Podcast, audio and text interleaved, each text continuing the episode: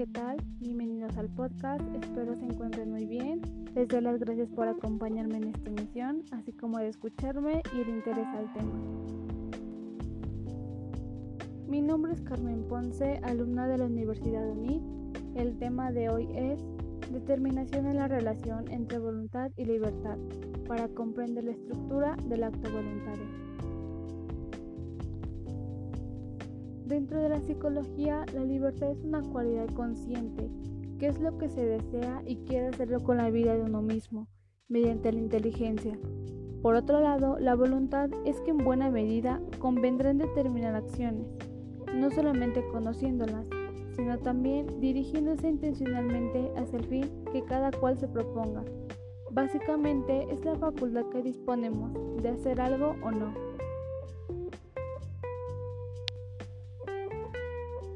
Para que un acto pueda considerarse libre, es necesario que tenga los siguientes elementos. Pleno conocimiento o advertencia. Con la inteligencia o la razón, el hombre conoce el objeto que quiere o desea y debe reflexionar si puede o si debe realizar la acción necesaria para conseguirlo. Pleno conocimiento o voluntad. Una vez que la inteligencia le mostró el bien que quiere alcanzar, la voluntad tiene hacia él o lo rechaza porque considera que es beneficioso.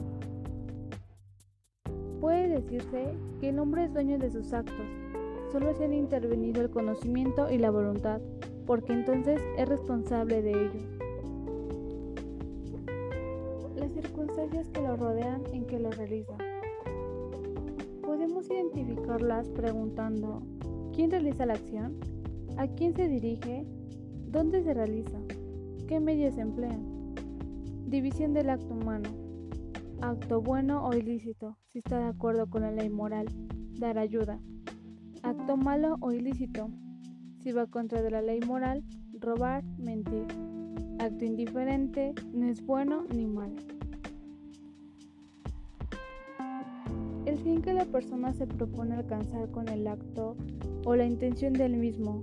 Nunca un buen fin justifica un acto malo. Estructura del acto voluntario. La esencia de la mejor elección es la satisfacción. Cuando está elegido hay gozo, alegría por haber tomado esa alternativa y no otra.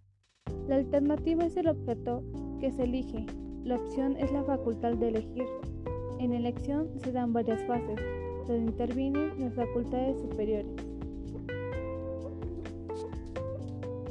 Se presentan por medio de pasos, en donde se ven jugadas la inteligencia y la voluntad.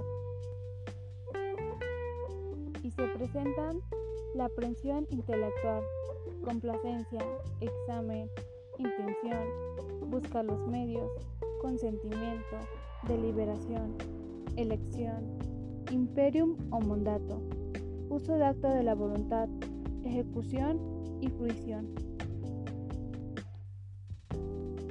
Moralidad de los actos.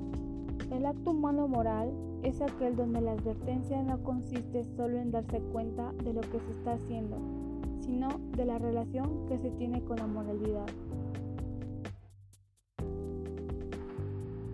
En ocasiones, las personas optan por un mal, y esto sucede porque el ha visto aparentemente como un bien, ya que la voluntad siempre quiere el bien.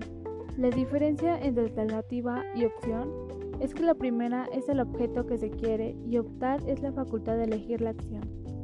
Para decidir si quieres el bien hay varias etapas en las que tu inteligencia y voluntad intervienen. Un acto es considerado libre si hubo pleno consentimiento, es decir, inteligencia, o advertencia y total consentimiento voluntad. Solamente así puede decirse que la persona es dueña de sus actos. Finalmente podemos concluir diciendo que cada persona es responsable de cada decisión que tome. Esta siempre tomando en cuenta nuestra inteligencia, así como también si es para bien de nosotros o nos vienen perjudicando. Esto ha sido todo, espero les haya gustado. Nos vemos en la próxima emisión. Muchas gracias por haber estado aquí.